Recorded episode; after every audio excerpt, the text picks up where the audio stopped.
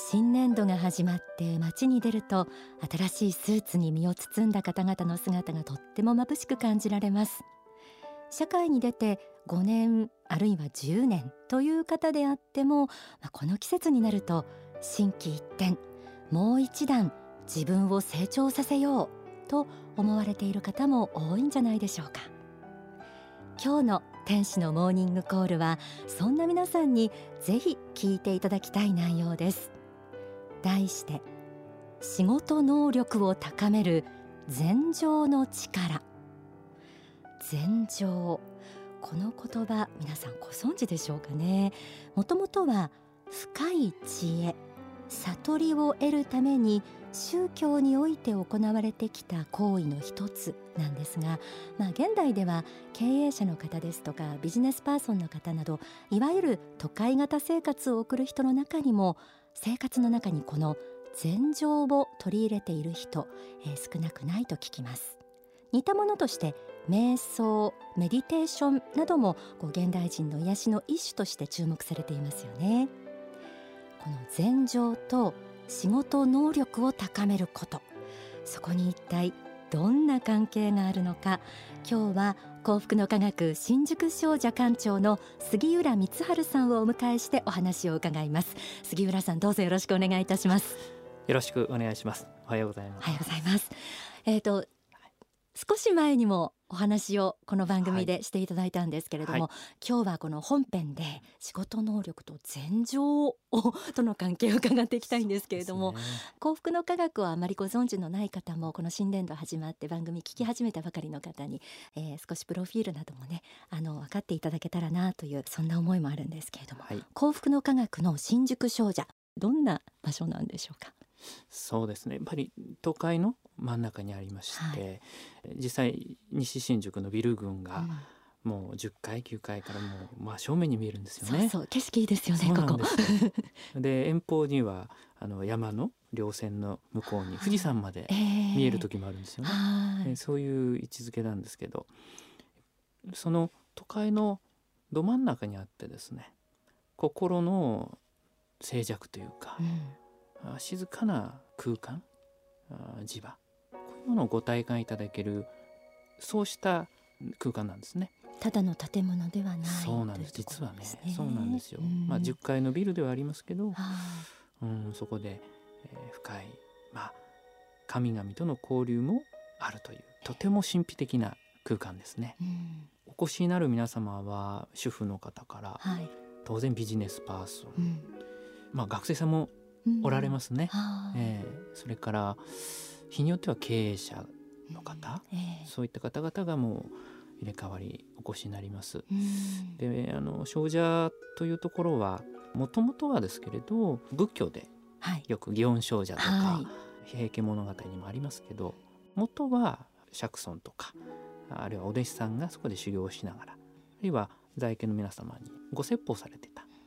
今でいうと研修みたいなことをされてたんですね。えー、そういう場所が精舎っていうことで言われます。はい、ですからここ新宿精舎もそういったまあ研修あるいは祈願ですとか、はい、そういった宗教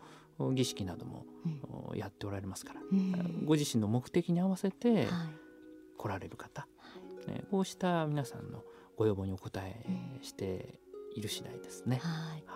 今日のテーマのその仕事能力を高めるために、うん、この宗教的な行為でもある、そうした禅情とか瞑想とか、えー、この辺りの関係というのを館長からまたお話を伺いたいと思います。はい、普段の仕事の中でですねやっぱり人間関係とかあるいは営業であっても交渉をされたり、うん、お客様とのやり取り、うん、経営されてる方であればその日々の経営判断っていうのもありますね、うん、全部一つ一つは最後は自分の心に関わってきております、はい、だから疲れてくるのも最後心が疲れ、はい、えー、くたくたになる、うん、もちろん体も疲れてきますけれどもそういった中でいかにその心をリフレッシュしまた柔軟にしていって、うん、まあ、あるいは人によってはそのお心もよりこう練ってですね、うん、あのタフネスになっていくとか結果的にそれがお仕事の成果につながっていくことにもなるんですよね。あのご覧になってて、どういうふうにこう深めることによってどういうその能力高めることができるんでしょうかね。はい。はい。はい、あのまず心を鎮めるということですね。えー、どうしてもあの日常普通に生きていると心がささくれ立ってくるんです。これは人との応対の中であるいは子育てやご家庭においてもやっぱそうなんですよね。ですから大川隆法先生によるとですねできれば月に1回はこうした少女などには来て、うん。うん、心を一旦沈めて見つめてみる時間を持った方がいいですよってこともおっしゃってくださってるんですね。えー、やっぱりささくれだった心を元にまず戻していくっていうこと、うん、うん、そして初めて自分が今何に悩んでいるのか、その元がどこにあるのかっていうことが見えてくるんですよね。これあのコップに泥や砂が入ったあの水をちょっと入れて、はい、しばらく置いておくとそれが沈んでいって透明感が出てきます。あれと似てるんですよね。えー、ですからまずそこまでしていくと、うん、あこれが砂粒だったなこれが痛みだったんだとか、いうものが見えてくるんですね。なるほど。あの大川先生、えー、によりますと現代的悟りというのは、はい、実は判断に現れるっていうお言葉いただいてるんですよね。現代的悟り。そうなんです、はい、ですから悟りって遠くの存在じゃなくて日々の判断の中に自分自身の、まあ、悟り。言ってみれば自分の総合力ですよね。人間性だったり、はい、こういうものってそこの中に現れてくる。で毎日毎日が判断の連続なんですよね。確かに。そうです、ね、あれをしようこうしよう、うん、じゃあこっちに行こう右に行こう左に行こう。この一つ一つお仕事の中でも特に重要なポジションにつかれておられて、うん、えー、いればいるほどその判断の重みが変わってくるんですね。うん、ですからその判断の、えー、精度を高める判断、ここが重要になってくるんです。じゃあそれどうやって高めるかというと、はいえ知恵が必要なんですね。知恵。知恵、えー、じゃあこの知恵は今先にお伝えしたその問題点が分かってそれをどう解決していくかっていう解決の糸口まで心を見つめて、えー、決断するところまでいくとですねこれでいけると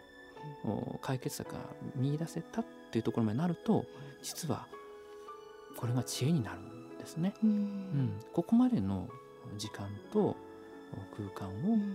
この少女では提供させていただいている。ということにもなるんです。実はもう一つこれは素晴らしいことにですね神々神仏の存在目に見えない存在が、実はこうした少女というところには降りてこられてる、まあ、守ってくださってる、うん、そして来られた方のそれぞれのお悩みに合わせてですね、うん、必要なだけの、まあ、インスピレーションってよく言ってるんですけどね、はいうん、そういったものも与えられる、えー、ここがですね普段一人で考えているだけではない、まあ、知恵の一つがですね、はい、もう一つ加わることになるんですよね。非常にありがたいことなんですね。あの新宿少女の館長としてご覧になってて、はい、それでビジネスやそのお仕事で成功された方というのはご覧になってますか、はい、そうですね、うん、特に新宿少女では多くの方が、例えばご祈願を受けられる方も多いんですよ、はいうん、こうしたいこうなりたいこうした未来を築きたい、えー、いう方。例えば、えー、事業繁栄祈願っていうご祈願があります。はいえー、そその名の通り、はい、えー、お志を持った事業を何か成し遂げたいと思う方、受けられる方多いんです。うん、実際先立ってくれた方などはあの事業をされてる方で新しい事業にやっぱり人が必要なんだと、はい、うん、重要な人材がですね、うん、ということで言われてましたけど見事その後本当にこういう人が欲しかったっていう。えー、現れたんです。現れたりとかですね。ですからもちろんご努力はあるんですけれども、これは本当におかげですというお声を頂戴したりしますね。え。ー、あまああの感謝の中で、えー、さらにそのお仕事が進んでいくと、これは普通に仕事してるだけではですね味わえない、えー、ありがたさなんですよね、えー、支えてくださってる存在がある特にあの経営者の方々はあの孤独感を感じる方多いんです、ね、実は。あそこで誰にも言えないけれどもでもそれを支え見てくださってる存在を感じ取れるってことがこれすごくありがたいことなんですよね。神仏の存在っていうのは、ね、今こう番組を聞いてくださってる方がこう日々の判断を高めるためのその前情これをこう本物にするには何が必要だと館長は思われますか、はい。うん。まあ、まずはですねあの禅情という言葉、はい、これあの禅ですね、はい、禅宗の禅に情は定めるということで、はい、ですから、まあ、座禅などがイメージしやすいかもしれませんね。えー、あの形にとらわれることはないんですけれども、えー、まあ一つはできればですね、うん、まず心の存在に気づくというところから始まりますね。えー、自分の心が仕事をしているものにそう影響を及ぼしている、いろんな方々にですねその心が自分自身の本質なんだってところにちょっとこう気づいていただいて、じゃあその心をどうやってリフレッシュしようかどうやって柔軟性を高めようか、うん、どうやってもうちょっと強くなっていこうかっていうところですね。この辺りをあの日常生活の中でもですねまず心がけていただくことが大事かなと、はい。えー、いろいろ世の中で流行ってますよね、うん、あのリラクゼーションとか、はいえー、トレーニングジムとか、えー、これはとてもいいことなんですけど、実は心もそうなんだということですね。えー、ですからそうするといやもっともっと今までやってなかった大きなあの仕事にも影響がある心の力が発揮できますよということなんですね。まあ心のその本質の本質のところというのは神々の世界と奥ではつながってるん。です、はい、えー、このつながりを作ってくださるのが信仰なんですよね、はい、ですからこの信仰というのは本当は大事なんです、はい。えー、というふうに思いますね。わかりました。番組でいつもお伝えしている私たちは霊的存在であって、はい。はい、心が主である、肉体は乗り物であるっていうところがこう現代的生活や仕事一生懸命頑張って生きてらっしゃる方に実感として今日は本当にあのもう一度改めて認識してほしいなって はい思いました。はい。えー、杉浦館長をお迎えして、仕事能力を高める禅情の力と題してお送りしています。ではここで、えー、皆さんには大川隆法総裁の説法をお聞きいただきます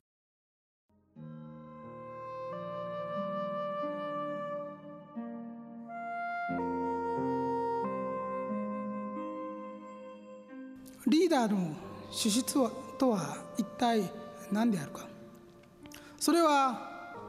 常に先が見えなければいけません。これは前提ですね。常に先が見えなければいけない。人よりも一歩でも二歩でも先が見えなければダメです。その人よりも先が見えるそういう人を他の方はどのように見るかというと自分たちよりも余計に未来が分かるわけですから能力的に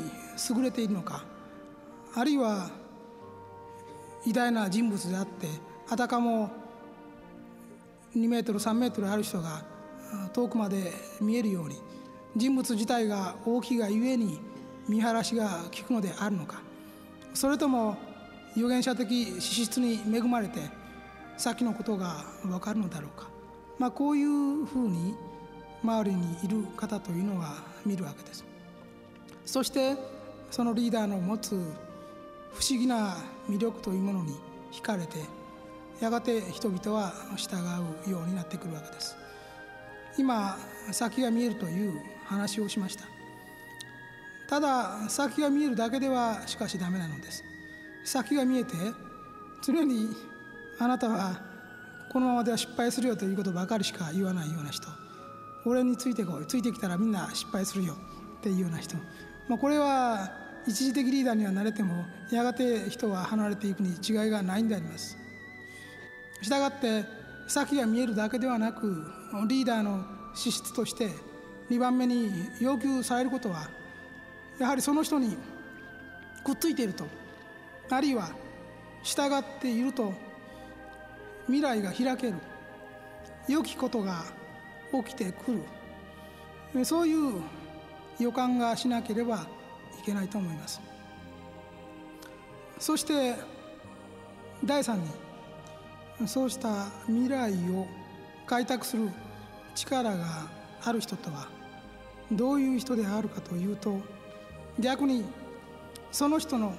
過去そのものですね。過去に対して人々がなるほどと思うほどの実績が必要だと私は考えます。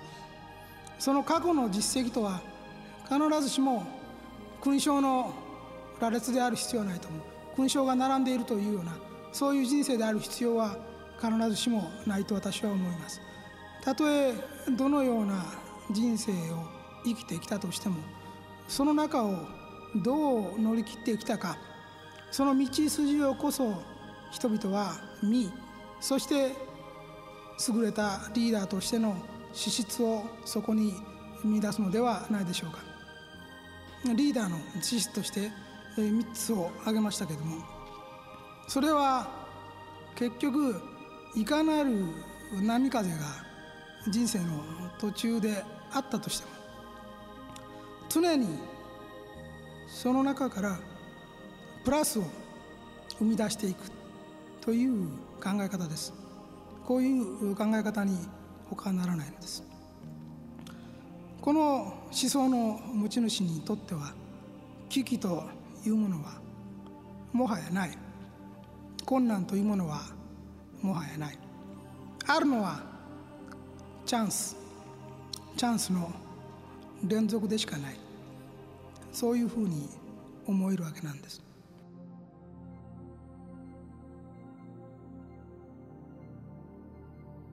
お聞きいただいた説法は書籍上昇思考に収められています。